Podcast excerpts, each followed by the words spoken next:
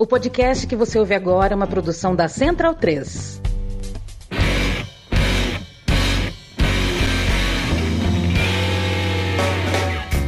Bom dia, boa tarde, boa noite. Está começando mais um Quadro Negro Podcast, um podcast sobre educação e, como diria meu amigo Felipe Trafani, um podcast mal educado sobre educação. Ele não está comigo aqui neste momento, mas durante o programa ele estará, né? Que ele está em home office aí, que está com um problema, uma gripezinha leve aí. Essa é a gripezinha, tá, gente? Então eu queria só deixar um recado.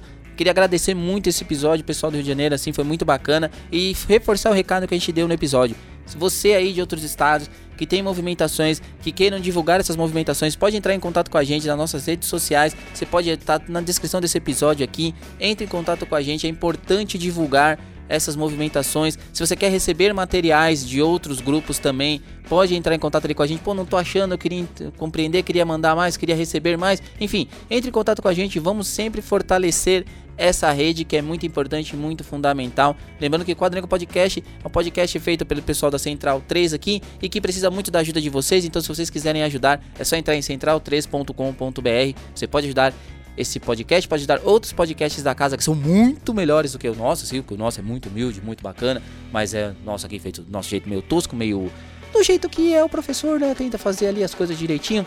Enfim, eu não vou falar muito, não vou me alongar. Fica vocês aí com o episódio que o sinal vai tocar. Vamos lá para a sala de aula, galera. É nós.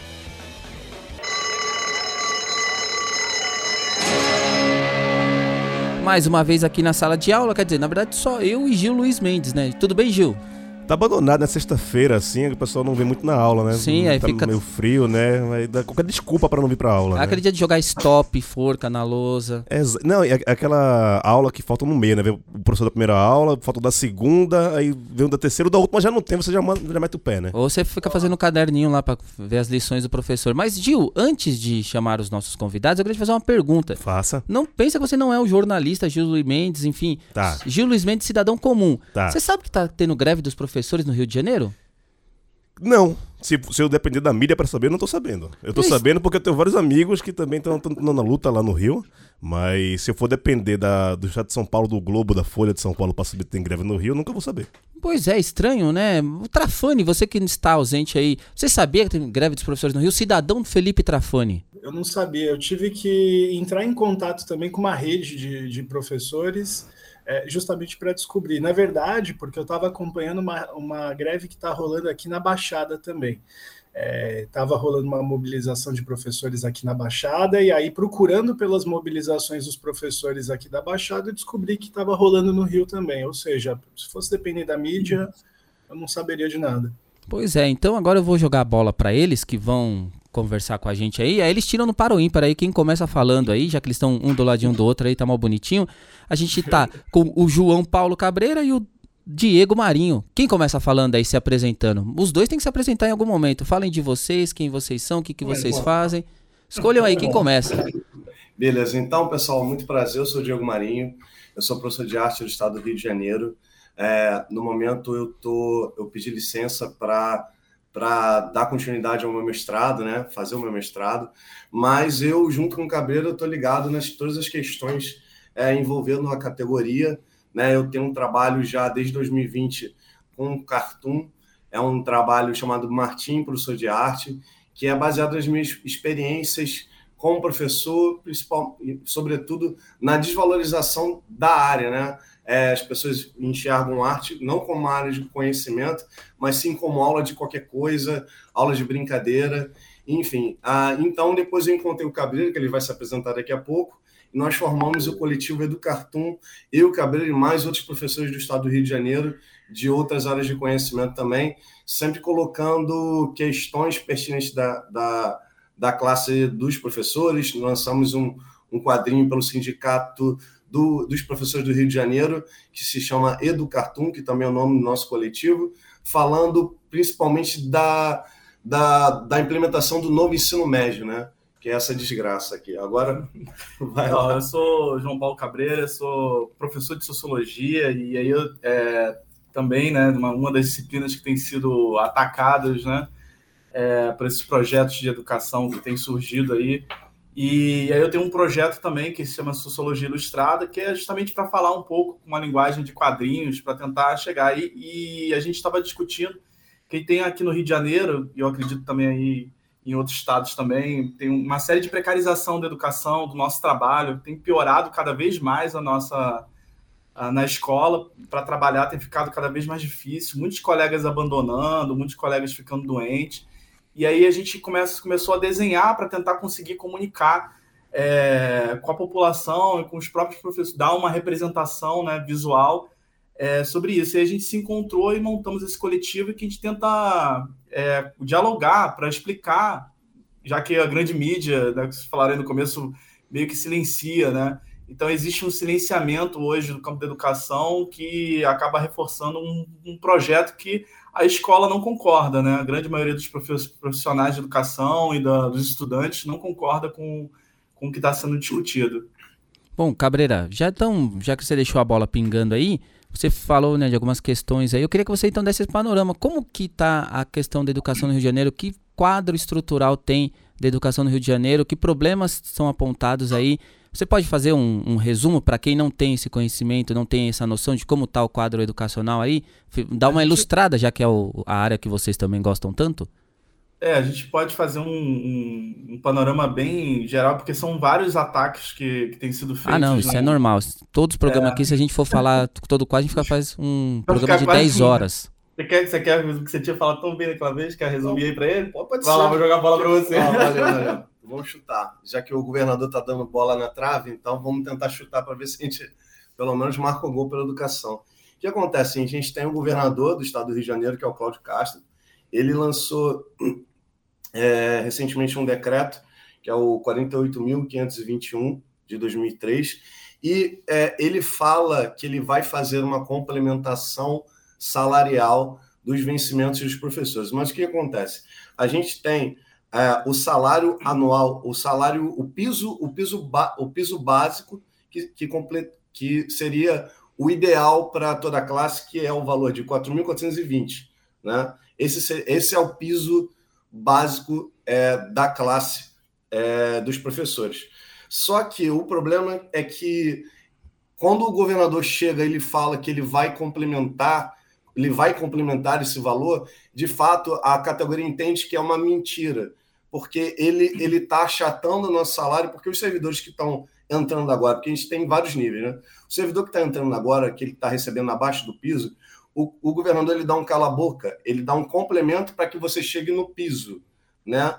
Só que as pessoas que estão é, servidores públicos há mais tempo, que ganham mais do que isso, elas não vão ser contempladas com esse aumento.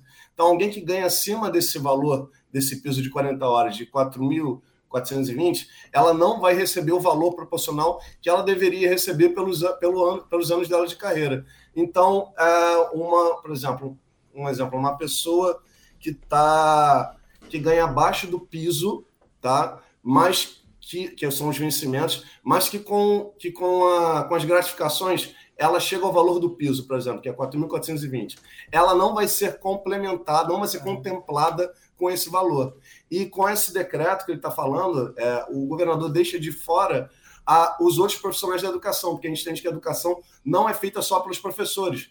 Tem os funcionários administrativos, então no colégio tem o porteiro, tem a merendeira, tem o inspetor, e eles estão fora desse complemento. Então, essa galera que, que, que são os funcionários administrativos, o piso dela, deles é de 802 reais, ou seja, abaixo do salário mínimo. Na né? prática, para entender, é, é, assim, ele achata o salário de todo mundo. Então tá todo mundo recebendo abaixo do piso, que é o tem um piso nacional, e nós temos os funcionários administrativos que ganham menos do que um salário mínimo no Rio de Janeiro.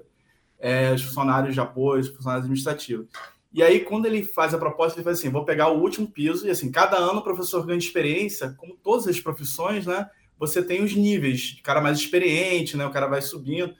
É, então ele pega o primeiro que estava abaixo e diz, ó, subir. Só que a gente tem uma lei do piso, que é de 2008, e a gente tem a lei que é do plano de cargos e carreiras, uhum. que é o seguinte, a cada tempo que a gente, tempo e formação nossa aqui no Rio de Janeiro, a gente tem que ter um aumento de pula de nível e a gente tem um aumento de 12%. 12%. Então tinha que incidir sobre o salário base e ir seguindo esse aumento. Ele não faz isso. Então é como se o cara mais experiente, o gerente, estivesse ganhando mais do que o cara que está que tá chegando, ganhando a mesma coisa que o cara que está chegando agora. E aí no Rio de Janeiro, a situação tem sido é, muito crítica porque a gente já tem a falta de concursos, que é outra pauta dos professores. A gente tem muitos anos sem concurso, é, faltando profissionais, então a gente dá aula, a gente não tem coordenador pedagógico, orientador educacional, a gente não tem porteiro, a gente não tem inspetor. Então tem muitas escolas sem inspetores, ou com um inspetor só para três turnos, ou, dois, ou, ou um inspetor na escola que eu trabalho, por exemplo, que lida com 800 alunos e num, num, prédio gigante com três quadras, assim, cara, é impossível você, você conseguir. Então, é, a gente já está fazendo educação contando com a sorte para não ter nenhuma tragédia. São, são tragédias anunciadas. É, então, assim, é uma precarização, é um panorama de precarização, e aí é a nossa discussão, que é o silenciamento que deixa a gente mais chateado ainda.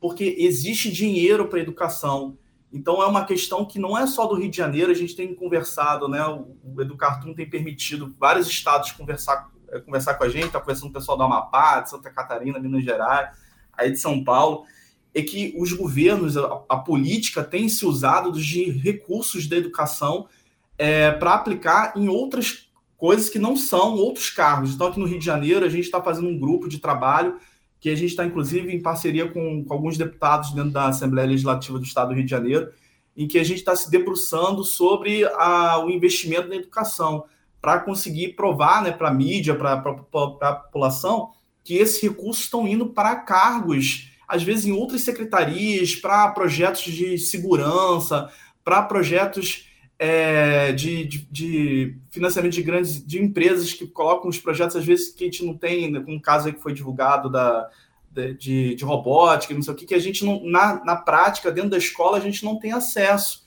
porque a gente não tem manutenção desse, desses equipamentos. Chega, e muitas vezes não chega, a gente não tem funcionários de apoio, então a situação do Rio de Janeiro chegou a um estágio muito crítico, e aí o governo tem dito, e tem e aí é o mais difícil lidar, galera, que é a desinformação. Vivemos um momento em que o governo desinforma e a grande mídia silencia. E aí é, é por isso que a gente tem se colocado à disposição para falar com, com as mídias independentes e a gente acha o trabalho de vocês importantíssimo nesse processo para ver se a gente consegue alcançar a população e fazer esse diálogo, né?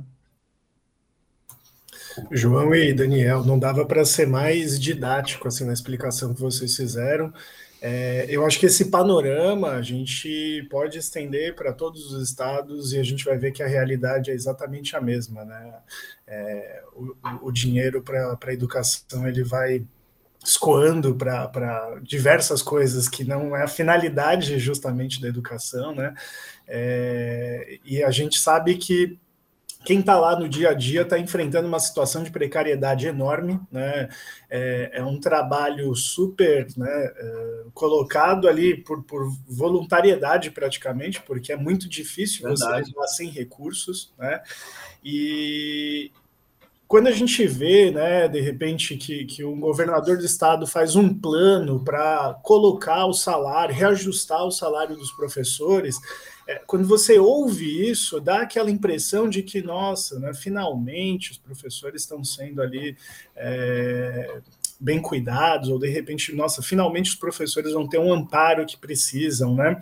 É, é bem interessante porque quando você olha a tabela que está disponível no site do CEP, né, que é o sindicato dos sindicato estadual dos professores, é, dos profissionais de educação do Rio de Janeiro, é, a tabela ela ilustra muito bem como é, mesmo esse reajuste, que na verdade não é um reajuste de salário, né? Vocês deixaram bem claro como isso está completamente descasado com a, a, ideia do piso salarial, com a ideia da própria é, construção né, de uma base salarial, na verdade é um abono né, que ele está dando, um cala-boca, é um tampa, é um tampa-buraco, né?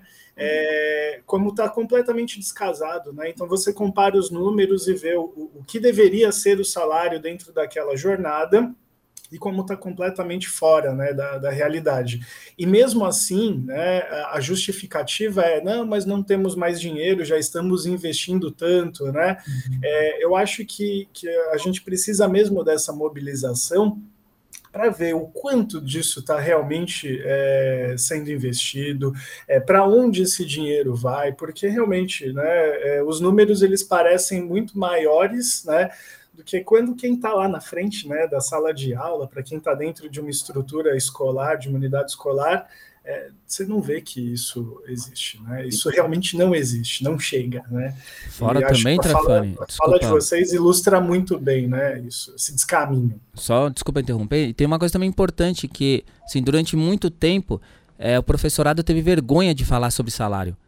E sim, porque sim. também muita gente de fora viu, pô, vocês estão fazendo greve por causa de salário. E sempre, por quê? Sempre quando tem esse tipo de movimentação, joga-se o número total. Tipo, pô, vocês estão uhum. ganhando 4.500 reais. A gente vive um país que, na real, ele, é, ele é muito miserável. Uhum. É um uhum. país que a soma, esse valor, ele é alto. Claro que é. A gente pensa no, na, no que a maioria das pessoas ganham, uhum. é alto. Só que assim, ele não é realidade, ele não é para todos, ele tem uma série de descontos, ele tem uma série de poréns ali que tem. E outro detalhe importante, tem dinheiro na educação. Como vocês bem colocaram, a gente sabe muito bem que dentro da Secretaria de Educação, dentro dos cargos ali que são comissionados, que são indicados, há um, um, um dinheiro maior. Há uma estrutura maior há uma possibilidade maior. Então a gente quer que esse dinheiro vá para o ponto final. E como vocês bem colocaram, uma questão importante. É, não é só o professor, é, o, é, é o, o, aquele que sustenta a educação. Eu também aqui, o ano passado, a gente estava falando no programa, eu falei que teve um, um rapaz da minha escola lá, a funcionária da limpeza, estava reclamando, porque ele ganhava 700 reais e ele não tinha recebido. Ele não tinha recebido, porque terceirizaram e aí estava demorando para receber. 700 reais, cara. 700 reais, o cara fica 8 horas na escola, limpando uma escola gigantesca, com, com 500 alunos, sabe? E aí as inspetoras também ganhavam isso. Então, assim, é importante também a gente colocar valores, assim, e discutir, porque é questão de discutir abertamente valores, discutir orçamento, que é o que a gente pede, clareza nesses números, porque eles não têm. É, isso que é a Sim, grande é. questão, é essa falta de clareza e mentira na cara dura, assim, porque, por exemplo, ele foi na grande mídia, e, e aí é chato porque a grande mídia repercute, mas não dá voz, né, tanto para a categoria, categoria dos trabalhadores organizados. Mas é, ele, é, a gente tem quase uma década de que a gente não tem reajuste. Então o pessoal fala como se tivesse dado um aumento, mas na verdade a gente tem uma década que, eu acredito que os outros estados passaram por isso, estejam passando, a cada ano, é, por lei, é o cumprimento da lei, né? Tem que ter um reajuste, que é em cima da inflação, que é a correção do salário. Ou seja, 500 reais hoje não vale, ano que vem não vai valer 500 reais. Então, na prática, eles têm diminuído o salário. Então, mas é, é tanta coisa, né? tem, tem, essa a falta de reajuste há 10 anos. Então, cada ano que passa tem diminuído o salário. É, a, a prática é isso. É como se pegassem uma coisa, ó, vou reduzir 200 reais o seu salário. Então, assim, aí não paga o piso não faz concurso. É, tem uma, uma, implementação de uma reforma criminosa que aconteceu aqui no Rio de Janeiro. É, você tem uma, problemas estruturais graves. Então, é, é, um, é tanto problema, tanta coisa. Quando você falou panorama, a gente falou que, é. caramba, como é que a gente vai fazer esse resumo aqui? É. Porque... E fica difícil explicar isso, né? Porque, assim, eu estou chamando a atenção desse ponto, porque você fala que a gente tem vergonha de falar do nosso salário, e é verdade porque é uma categoria que que é, é uma, acho que é a única que repõe as horas de trabalho, né? A gente, depois no final da greve, ainda repõe para o estudante. A gente tem uma preocupação muito grande de, de prejudicar o estudante. Então, o professor, quando faz greve, é porque está insustentável mesmo. É justamente para garantir a qualidade de ensino que já não dá mais para garantir nem com voluntariado porque a gente tem, tem feito uma grande. É, é, é, é, uma, existe uma distorção da participação civil mesmo, que a gente tem levado as escolas com voluntariado, entendeu? Nosso, inclusive dando dinheiro nosso para fazer as atividades, etc. É, então é muito difícil. E fica mais difícil ainda saber que existe recurso. Ou seja, a educação tem sido um joguete político dentro, dentro desse país. E a gente espera que a gente se torne uma grande esse ano, uma primavera da educação, entendeu? Uma primavera dos professores, que a gente consiga, que a gente não, a gente tá querendo dialogar com os outros estados, que a gente está muito chateado, cara, que isso aí tem que parar. A gente, como educador, tem uma, uma, uma, uma responsabilidade de. Eu sei que é difícil para a categoria se organizar tão precarizada, quem está tão precarizado que é difícil para a gente se organizar, entendeu? A gente está com dificuldade de, de manter as despesas em casa, de fazer então é difícil a luta, mas é necessária. É importante também de pensar é, que quando a gente. É, é, em primeiro lugar, que esses espaços de mídia, mídia não hegemônica como esses são fundamentais, Sim. porque é como se estivesse vivendo uma guerra, uma, uma briga de guerrilha, né? Então a gente tem que estar tá, sempre estar tá prestando atenção qual é o discurso, qual é a base que fundamenta essas determinadas mídias. Então eu estou vendo muitos ataques, né? É, à categoria, por exemplo, quando você vê Jovem Pan, você vê que é a galera de extrema direita. Então, assim, você, quando você olha os comentários, é o show do chorume. Então, é, são ataques, eles veem o final, eles não veem, eles veem a, a, a, consequência, eles não veem a causa. Então, o ataque é diretamente aos professores. Então, os professores são vagabundos, a, o, os prejudicados são os alunos. Só que eles têm que entender que é, reivindicar é, o, o, o, piso, que é o básico, né? É, é, na verdade, você melhorando as condições salariais do, dos professores, você está melhorando a, a, ponta final do nosso trabalho, que são os alunos. Porque o professor que ele é bem remunerado, ele não precisa se matar em múltiplas jornadas de trabalho, ele vai ter uma, um, é, uma sala, onde, um, um, colégio onde tem mais concursos de professores, os professores são chamados, a, a sala né, vai ser reduzida, então é um absurdo você estar numa sala com 40 alunos, que você e você tem várias, várias tomas para pegar, que você não sabe o nome de todo mundo, que educação de qualidade você vai poder dar, né? A importância é você ter, você conseguir dar uma educação de qualidade, e a gente tem que entender que a, no caso que você, quando você respeita o piso, você vai dar uma qualidade de vida para esse professor, para ele não se matar em vários lugares. E entender também que o piso, né, que a gente está falando, não é não é uma coisa absurda. Isso, isso não pagar o piso é ilegal. Porque na lei 11.738 fala que a gente tem direito, a gente não está pedindo é. nada além da lei. Então, de acordo com o lugar que você vai ouvir isso, parece que a gente está estamos fazendo uma, um, uma causa ilegal, que, a nossa, que as nossas reivindicações, nossa greve, não é justa, ela é legal, ela está de acordo com a lei. E sobre a questão do, do dinheiro, né, que, que a assessoria do Cláudio Castro fala, então, preste atenção onde ele fala. Ele foi nessa grande mídia aí, na Rádio Tupi, que é uma rádio grande aqui do Rio de Janeiro.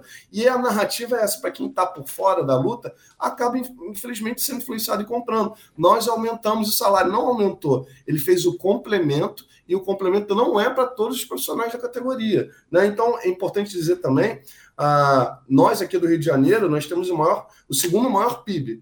E a gente recebeu do Fundeb, né, que é um valor da educação, para investir na educação, é, estados, municípios, Distrito Federal, 275 milhões. Então, assim, é, onde foi parar esse dinheiro, né? É, e aí, é bom que o Diego destacou, só queria fazer essa ressalva, porque como é difícil superar nessa luta dos professores e dos estudantes, que é um, são duas coisas, é a precarização total, que impede a gente se organizar, e a responsabilização que é dada para os professores, estudantes e pais. O que, que acontece que a gente tem denunciado aqui no Rio de Janeiro?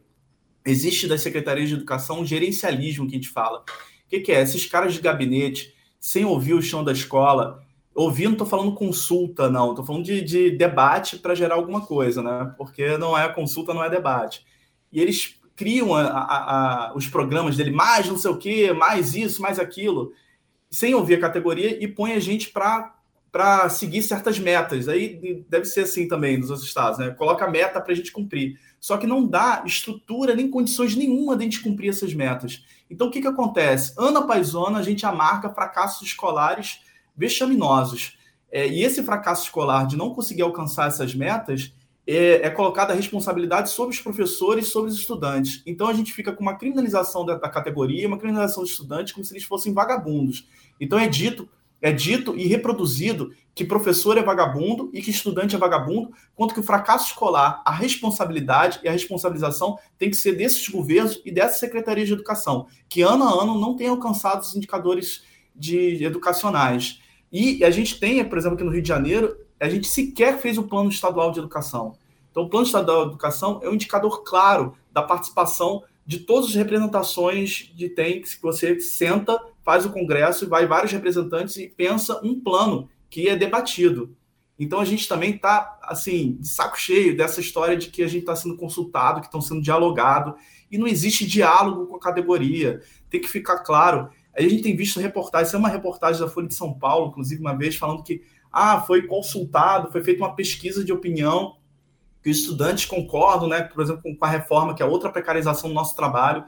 E a gente falou assim, cara, gente, é questão mesmo científica, cara. Pesquisa de opinião é o, é o recorte do momento, entendeu? Pesquisa de opinião é o recorte daquele momento que pode mudar amanhã, no dia seguinte. Quem faz pesquisa sabe disso.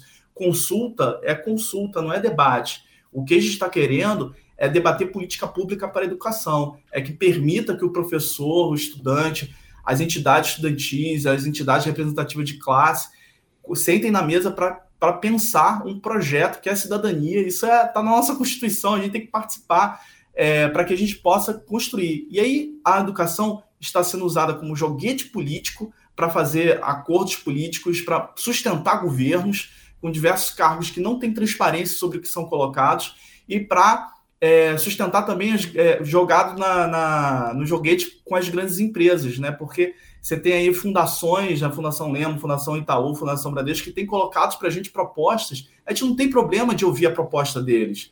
O que a gente tem pro problema é de que seja colocado goela abaixo sobre a categoria, sobre os profissionais de educação, propostas que não estão sendo discutidas com a gente e que não funcionam, são fracassos. É o caso fracassos do novo médico, é o né? caso é. do novo, exatamente, que quem ganha são, são, são as empresas privadas, é um pensamento neoliberal, que foi colocado, né, desde o impeachment da, da a presidente Dilma sofreu impeachment, o vampirão assumiu, né, mandou uma canetada lá, Aí teve aquela famosa frase que ele falou: vamos fazer um grande acordo nacional com o Congresso, com tudo. Medida provisória não dura para sempre. No ano seguinte, o Congresso foi, votou no ensino médio está aí, destruindo a educação, valorizando, é, é, dando essa falsa ideia de que se você se esforçar bastante, você consegue, né? E, senhores, e até interessante, né, ouvindo vocês falando isso, que assim, duas questões rápidas. É, primeiro que acho que quem tá ouvindo de outros lugares deve estar tá, deve tá achando que tá olhando no espelho, porque fala, porra, tá falando de mim, assim, não, não tá falando do Rio de Janeiro, tá falando da é minha realidade, né? Porque acho que é uma realidade nacional. E segunda coisa que eu acho que, na verdade, a, o, o papel da grande mídia nesse aspecto não é ignorar, no sentido ignorante, assim, no sentido de não saber. É o sentido mesmo de criar um, um, um um quadro, assim, de vender isso mesmo, porque é um, é um projeto mesmo de, de desvalorização do, da, da, do ativismo do professor, do papel do professor dentro da sala de aula, culpabilizar as, é, é ele pelos fracassos que são deles, né? Porque esse fracasso, assim, a gente sempre bate na tecla aqui que, nesse podcast que a gente fala, a escola pública no Brasil ela deu certo.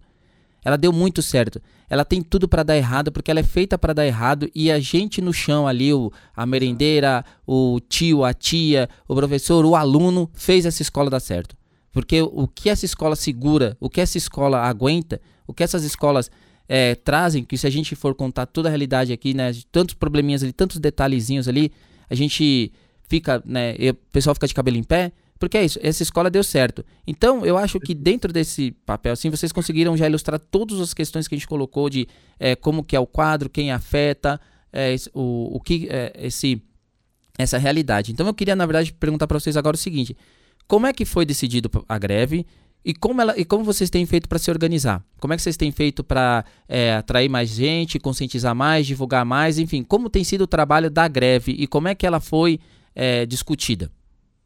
Então, um, é, o que eu vejo que é, que é, está sendo bem, está mobilizando bastante aqui é, é, o CEP, né? CEP, o sindicato está tá, tá mobilizando bem, estão comunicando bem, juntando bem a classe nas, nas, redes sociais.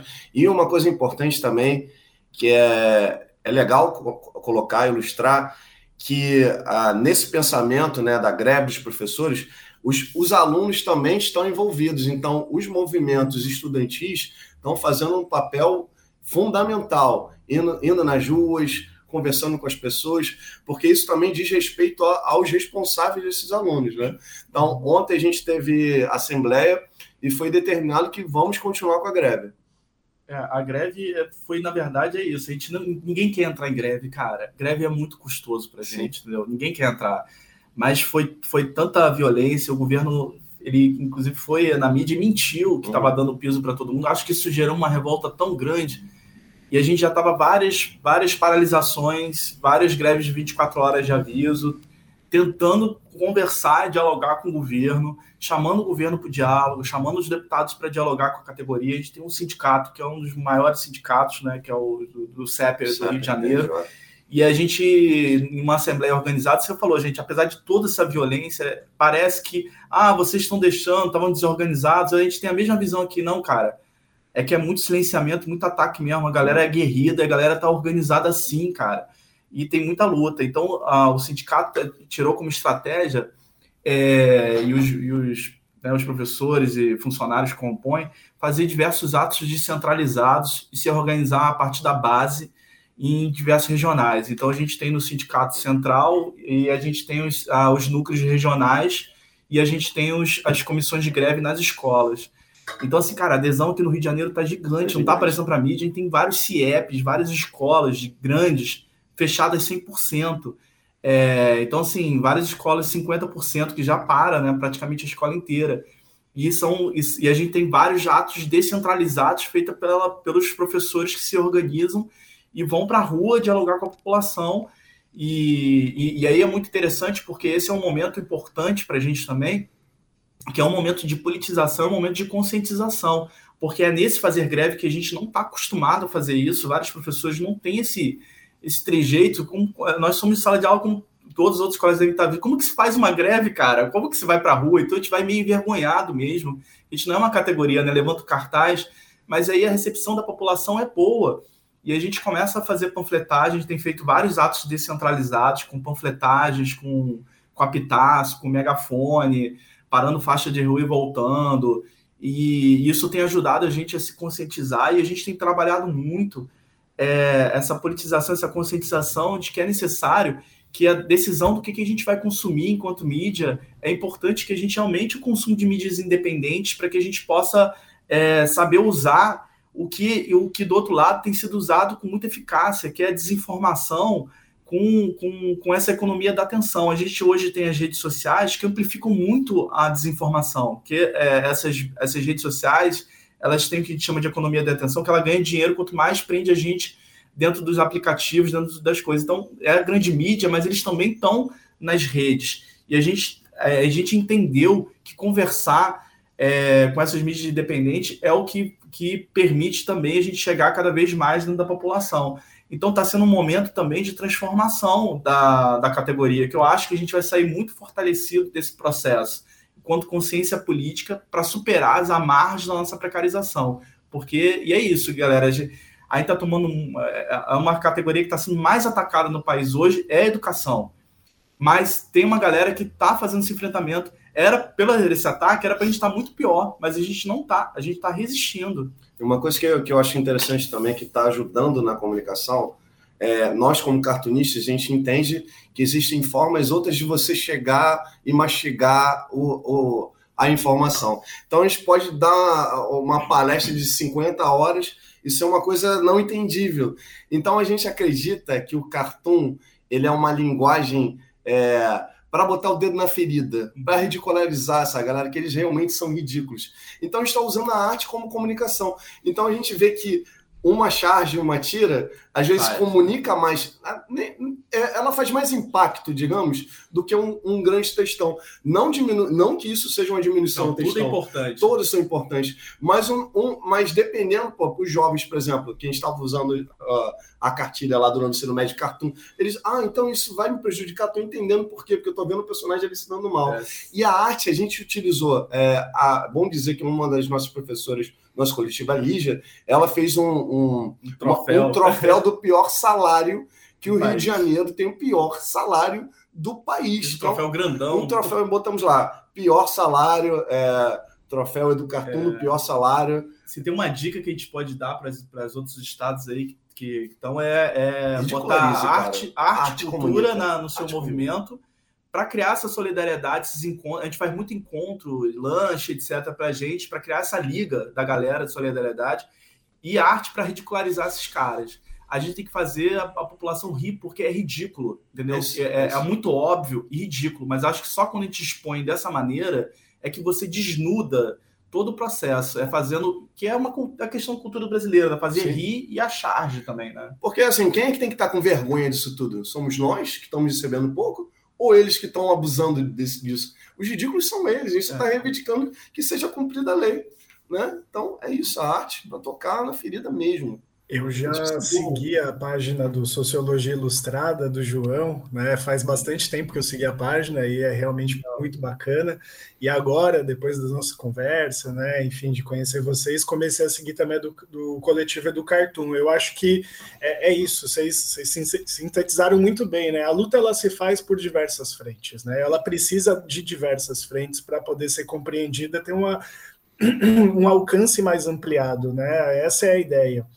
E acho que o trabalho de vocês dentro da, da arte, nesse sentido, é, vem para complementar com muita força mesmo, porque é bastante potente. A arte sempre é potente e o que vocês fazem é muito bacana porque é isso. Mastiga uma informação que às vezes, né, uma, uma entrevista como essa, ela pode ser compreendida por muitos, né, muitos adultos que vão estar tá nos ouvindo. Talvez para os estudantes eles fiquem ainda mais o que, que significa piso salarial, né? É, o que, que significa, né, um ataque aí educação. Talvez eles não. Até não, porque não esse tenham... podcast não tem cortes, né? No YouTube. Exato. Se não, dá assim, aqui, ó. Corte aqui, ó. Professor ridiculariza Cláudio Castro. Aí bota. Poderia fazer, mas não, não, não é nossa cara, né? Não é nossa cara. Todas as formas são importantes, todas são importantes, né? Só que a gente tem que usar várias, né? Porque cada, cada pessoa, ela, ela digere de uma forma. E, e reforça, né? Elas dialogam, né? Elas dialogam, né? Não, eu acho que o fundamental, assim, que, o que fica da grande lição aí é a questão de descentralizar a ideia de organização. Né? A ideia de que a, se organizar em vários espaços, por exemplo, vocês encontraram ali no Cartoon, é o grupo de vocês, não é a narrativa da greve. A greve não se faz por cartoon. A greve se faz do jeito que ela se faz. Quem quer fazer dançando, quem quer fazer é, indo ali na frente, enfrentando ali, tipo, sendo uma atitude mais é, de, de enfrentamento, quem quer fazer textão, fazer quem quer fazer textinho, é. quem quer fazer. É isso. O professorado, inclusive, ele é muito diverso. E grande parte das vezes os, os movimentos não tiveram a identificação do professorado porque teve um, um, um modus operandi único, uma condução, né? É, uma, condução, uma mimética ali de, de outros movimentos movimentos, né? Esse é um debate que a gente teve muitas vezes aqui em São Paulo, assim, quando teve movimento. Quer dizer, ó, nós não podemos ficar preso a uma estratégia. A gente pode ficar preso a uma forma, né? Professor é muito diferente, que é igual escola. Né? É muito diverso, você tem vários tipos ali. Então, trazer essas, essas estratégias são muito importantes. Eu fico muito feliz de ver que vocês estão nesse caminho, porque realmente ele atinge muitas pessoas que, inclusive, né? Vamos ser sinceros, tem muito professor que, que tem um pensamento mais reacionário. Que, sim, tem um pensamento, que não se identifica como como, como classe trabalhadora necessária de uma luta. E quando ele vê outras formas de representação ali dele, fala, pô, verdade, eu não me identifico talvez com essa, mas nessa aqui eu, eu gosto. Essa aqui eu, eu, eu consigo participar mais. Essa daqui me faz me sentir mais à vontade. E que bom, sabe? Que essas pessoas venham. Óbvio, não tô dizendo aqui, nossa, galera, pô, vamos fazer um movimento para incluir todo mundo, grande conciliação. Conciliação é o caralho.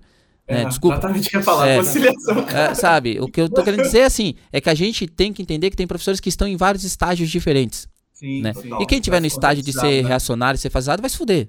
Dane-se, tipo, esse cara, dane-se, mas quem ainda pode estar com a gente, estará com mas a gente. Ainda, mas ainda esse professor está sentindo que o salário não está cobrindo Sim. todas as despesas, mesmo ele olha para frente na sala de aula e vê que tem carteira fodida, que tem aluno faltando porque aquilo não faz sentido, né? Ou é, é, que, que, falta material. Então, mesmo esse reaça, ele precisa ter acesso a, a, Sim, a essas o que eu digo assim, se, se ele, coisas, se ele né? optar e ver isso e falar, não, não quero, tudo bem. É. Sabe? Vida que segue. É aquele típico é, professor que é individualista, mas quando a água bate no fiofó, poxa, eu acho que eu vou me juntar à categoria. Mas eu acho importante o que você falou, porque tem dois pontos aí que eu acho legal destacar, porque é essa, essa a da greve a possibilidade de você conscientizar mais a categoria. Eu acredito muito na capacidade da categoria se conscientizar cada vez mais e de ganhar. A gente tem visto muitos professores ditos né, reacionários começando a entender esse processo a partir, a partir desse diálogo.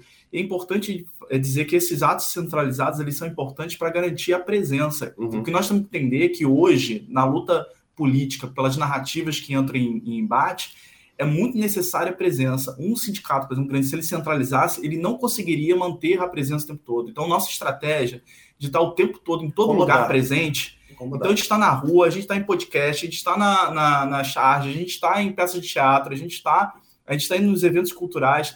Tem uma galera que está indo atrás do governador em todo lugar que ele vai. Tem uma galera que está nas redes sociais mudando todos os comentários de que ele, em todo lugar que ele vai. Tem uma galera que está organizando os atos. Tem uma galera que está fazendo protesto dos estudantes.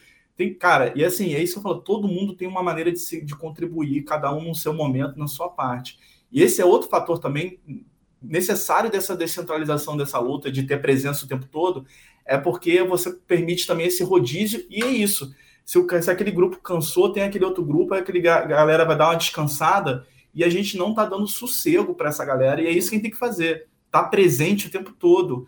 Porque se a gente entender o fenômeno comunicacional mesmo de hoje, dessa economia da atenção e dessas grandes mídias, é muito necessário a gente manter esse gás, essa pressão. E ela só é possível com essa descentralização. Porque no governo, é, quando a gente entra em greve, geralmente eles tentam vencer a gente exatamente pelo cansaço. Né? Uhum. Né? Quanto mais, mais tempo passa, então deixa eles cansados de tão, é. de tão extensão de saco, né? Acho que foi semana passada que o pessoal foi lá atrás dele, tava no. Foi Imperato, né? Foi no Imperato, né? Aí o pessoal foi lá fazer um movimento. Então, eles que. É, não tá nem nas redes, nem teve vomitaço, tuitaço, a gente ficou entre os trend topics do, do Twitter durante horas, né?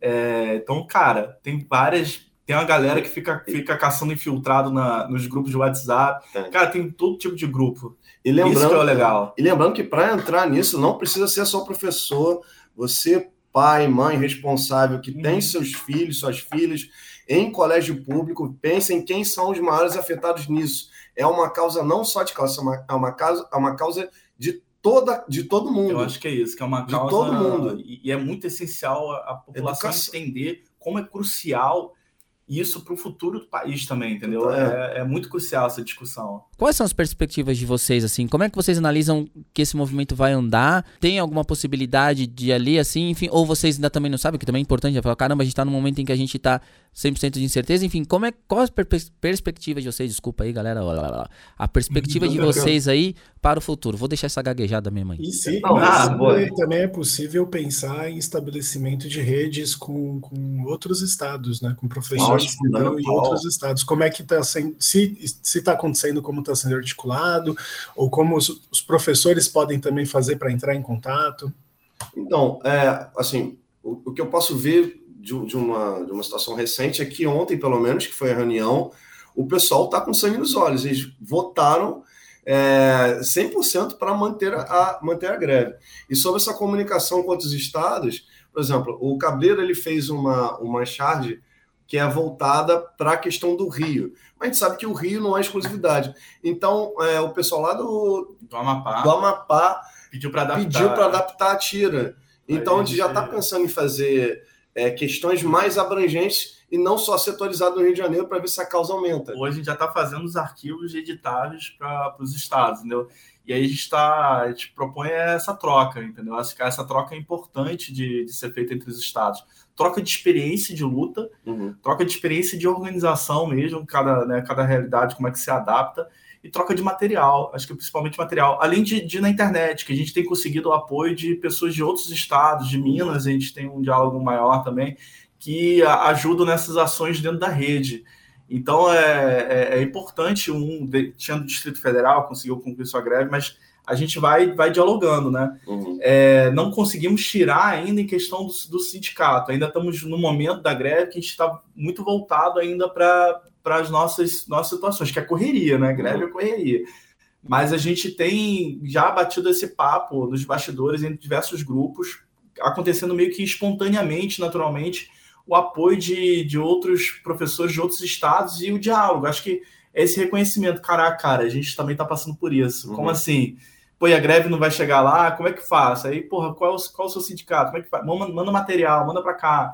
A gente, inclusive, liberou o, o material da, da reforma para que outros sindicatos reproduzam, reproduzissem esses materiais, né? A gente fez um quadrinho, né, uma revistinha sobre a reforma, a gente falou, pô, galera, pode usar, pode botar o nome de vocês, e, e eu acho que essa, essa troca está acontecendo naturalmente, espontaneamente, mas eu acredito que, que vai ter um momento que a gente vai se encontrar. Por isso que eu falo dessa primavera da educação, eu acredito que esse ano, a partir de, lá de julho, agosto, eu, eu acho que a coisa começa a pipocar, porque está insustentável. É, ah, no caso da questão do Educartão, primeiro, ele, ele é exatamente livre para pessoas de qualquer localidade é, poderem se apropriar disso, né? Que é uma pauta geral que é do novo ensino médio, e a gente já tem as tiras da, da questão da greve, do piso, está só em formato digital, a gente está vendo ainda a é possibilidade de deixar impresso, que o CEP ele imprimiu na primeira versão os 15 mil para o estado mil, é. todo, 15 né? mil volumes. para os professores se apropriarem, e não só o quadrinho solto, mas sim uma proposta pedagógica para ser debatido em sala de aula, para o entendimento dos próprios estudantes sobre isso. Né?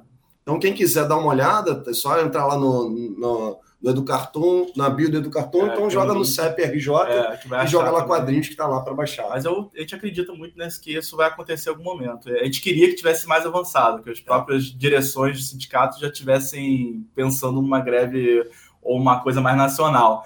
Mas o diálogo está havendo de maneira espontânea. Uhum. Todo grupo tem falado isso, né? Uhum. É, o grupo de, por exemplo, que eu também participo de filosofia e sociologia, tem falado que tem dialogado com Minas e com Santa Catarina e com outros lugares. Eu acho que tá, os núcleos acontecendo estão naturalmente, tá conversando naturalmente. É. Né? E, e eu acho que também tem uma outra coisa pressionando né, o professorado a se mobilizar, que é a questão do novo ensino médio. Né? Está afetando né, a vida dos professores de uma forma muito grave, a vida dos estudantes, né, é indiscutível a maneira como isso é um ataque né, ao direito ao acesso à educação. Então, com certeza, vem mais uma outra pressão muito maior para a mobilização, né, e eu acho que é, vocês estão dando um ótimo exemplo já no Rio de Janeiro. A gente tem que olhar para essas experiências e pensar como a gente consegue replicar, né, Davi? E outras É, é experiências também precisam ser mostradas, né? Então você que está ouvindo aí esse podcast de outro lugar e também quer entrar em contato com a gente, né? Entre em contato aí, nossas redes sociais estão aí. Na descrição desse episódio também tem todos os links e formas de entrar em acesso com o pessoal do Rio de Janeiro, que é importante. Acho que. E uma coisa do, do ensino, eh, novo ensino médio, que é interessante, a gente falou do professor reacionário, até ele sabe que não está conseguindo. É, que não. Isso não é uma. Não é a realidade ali, assim. E muito me choca, né? Que é também o programa que a gente prometeu que a gente tem que fazer sobre isso direito ali, voltar com o Fernando Cássio. Que é muito me choca como ainda tem gente negando isso, assim. Mas enfim, tem gente que nega tudo, né? Eu só queria, né? Se vocês me permitem, eu acho que tem alguma coisa que vocês não falaram, alguma coisa que vocês queiram pontuar aí. Que eu acho que a gente pode caminhar por os finalmente, caso vocês queiram, não queiram mais falar mais alguma coisa. Enfim, fiquem à vontade, senhores. O professor fala muito, tem que limitar, porque senão a gente vai falar até, até amanhã. Não, com, com calma, Não, com só- calma. Só que não vai dar para aprofundar né, nesse final, mas é a- o novo ensino médio é, um- é um- é uma coisa gravíssima mesmo que, que aconteceu. Eu, eu acho que ele, ele é que empurrou esses professores também reacionários, que atingiu todo mundo, né? É, é uma precarização e quase destruição da carreira do, do, do professor, né? Ele, ele tira as disciplinas, a especificidade das disciplinas, ele, e tem muitas mentiras sendo contadas sobre eles, que é difícil de tirar. Mas no, são, um, acho que seria um papo para aprofundar depois. né? Não, é, foi- mas aí entra no que a gente tá comentando lá, desde o começo, assim. Sim. É, é impressionante como levanta-se quadros de mentira sobre a nossa Sim. realidade. Sobre o que é o professorado, sobre o que é a educação. É. E como é difícil destruir essas mentiras. Como é difícil a gente no dia a dia ali, assim. E uma coisa que me impressiona muito, e é sempre uma coisa que eu debati com outros professores, é que muitas vezes pessoas que estão próximas da nossa realidade, tipo o pai, o aluno, eles compram essa mentira, mas eles vivem assim. O novo ensino médio foi tão profissional nisso, foi tão bom nisso, que ele conseguiu romper esse véu, assim. Que ele Uhum. conseguiu mostrar pro cara ali e falar, mano, muitas vezes pessoas que negavam outras coisas, por exemplo, falavam, ah, professor, você fazer greve, não, vocês ganham bem. Ah, professor, não, a educação tá da hora. Ah, mas tem um livro aqui, tem não sei o que lá. Beleza. Isso tudo a gente era difícil até dialogar. Hoje em dia não, o novo ensino médio ele foi tão bom, foi tão competente que ele conseguiu, né? Ele, o, ca... o mesmo moleque ali que, tipo, nega assim, é, fala, pô, mano, tá foda, essas matérias aqui nada a ver, tipo, sabe, o, o professor reacionário, a, a, a, o pai e a mãe que não ligava ali, tipo, que não tinha esse entendimento, que pega, às vezes, as coisas, vai olhar na escola lá e fala, nossa, mas tá estranho isso aqui. Então, assim, ele conseguiu isso, assim. É, então, eu acho que é um momento mesmo da gente avançar, né? Ele deu um precedente pra isso, assim. E que bom, né? Desculpa, eu sei que é estranho. Estranho falar isso assim, mas que bom por um lado que tem gente negando isso, querendo manter essa porra. Porque Sim, aí sim. até Porque fortalece, diferencia, né? Acho que fica claro, acho que as coisas ficaram mais claras. fica claro quem tá de cada lado. Né? Sim, É. Até porque se, se fala muito, né, com, com relação ao novo ensino médio, que é, se a gente não topar dar, dar seguimento no novo ensino médio, então o que? A escola volta a ser o que ela era? Não, que a gente quer a refundação da educação. Né? É. A gente quer a refundação, a gente quer é, é transformar, a gente quer participar, a gente Sim, quer uma educação construir, né? democratizada. Né? Bom, então, É, senhores, mentira, eu. E que, né, eu sei que vocês também brilharam o olho aí quando falaram, pô, vamos refundar, vamos reconstruir a educação, né? Então, enfim, momento final aí de vocês, Vamos lá, é, toda vez que a gente for ouvir alguma narrativa relacionada à educação, relacionada aos professores, eu acho importante a gente pensar é, quem é que está falando, quem, para quem essa pessoa trabalha, qual a empresa que está que tá financiando isso aí, porque toda empresa tem uma causa política. Não adianta a gente pensar que a, que a política não existe isso, tá? Ele serve ao capital. Então, uma, uma frase muito legal, assim, para não demorar muito, é, o pessoal sempre fala muito que a educação salva o mundo, né?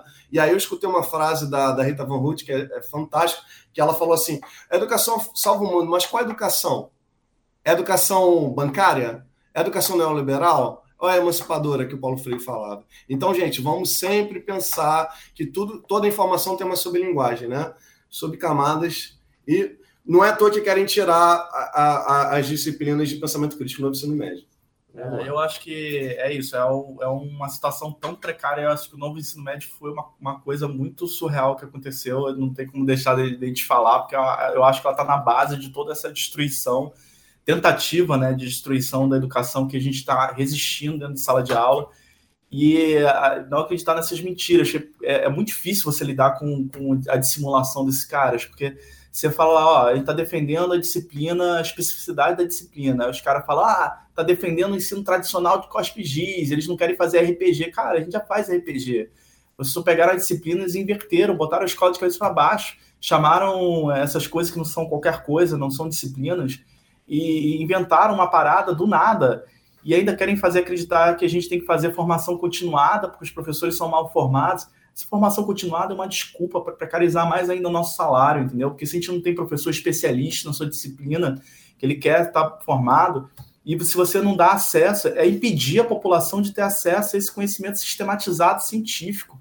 É uma coisa horrorosa, muito pior do que a ditadura militar fez, entendeu? E, e acho importante a pontuação que o, que o Diego fez de falar que a gente, quando está dando aula de sociologia, a gente costuma trabalhar isso que um dos, um dos pontos da, da, ideologia é esconder a sua origem. Então, da onde que está vindo essas coisas? E outros pontos ponto da ideologia que se passa que é, é, é, não, é tentar tirar a conexão entre política e economia. E não existe economia separada, é economia política.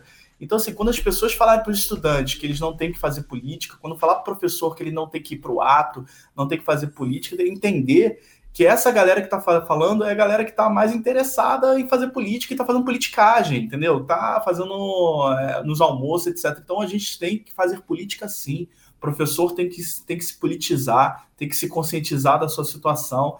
Ele tem uma responsabilidade pública também, o professor da educação pública, de lutar também por, por essa categoria. Eu sei que está difícil, mas há um silenciamento também.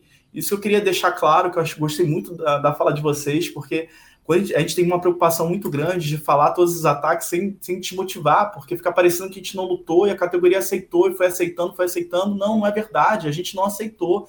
A gente está organizado, a gente está lutando e está cada vez mais forte. Só que existe um silenciamento, que a gente está aprendendo a romper esse silenciamento.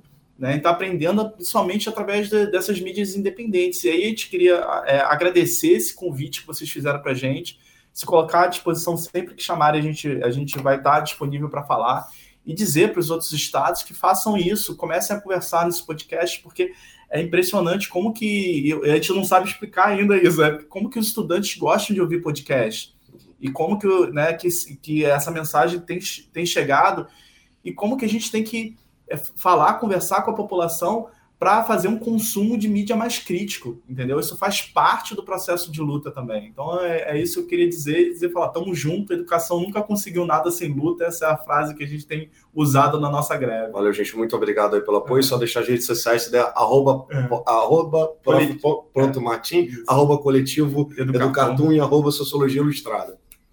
Valeu, muito obrigado, galera, aí pelo, pelo espaço. Desculpa se a gente falou muito aí. Isso, bom, bom demais, bom demais. Davi, antes de encerrar, já que né, eles deixaram as redes também, é, eu queria agradecer a Anne Luiz, que fez a ponte né, entre nós. Ah, a Anne Luiz. Gente, a Anne, a Anne é psicóloga. mostra como que é essencial uma profissional como, como a Anne. Cara, tem uma psicóloga, é, ela é uma profissional maravilhosa, cara faz total diferença, com certeza, né? E ela entrou em contato comigo, falou: "Você tá ligado do que tá acontecendo? Ó, vamos conversar, tal, dá espaço para a galera e, e, a gente é, fez toda essa articulação. É, a Anne, ela, ela segue a gente já há bastante tempo, ela é esposa do Daniel do lado B, né? Uhum. E a gente sempre faz né, uma costura, então queria aproveitar uhum. e já deixar o abraço também para a turma do lado B do Rio, ah, que então... ouve a gente um de tabela, porque os profissionais da educação que estão dentro de casa estão ouvindo, e aí eles ouvem de tabela também. Então, um abraço, Daniel. Um abraço, Anne, também, profissional maravilhoso. Sou fã do trabalho dela, profissional maravilhosa, gente. Então, um abraço a todos. Sigam aí, pessoal. Dê uma olhada na descrição do episódio. Vai estar todos os links direitinho aí, beleza? Qualquer dúvida, entre em contato com a gente. Estamos sempre abertos aí para vocês. Vocês de outros estados, entrem em contato com a gente. Bom, eu vou indo lá que eu vou abrir minha merenda lá, mano. Eu vou correr para pegar na fila. beleza? Um abraço a todos aí. Tchau, tchau.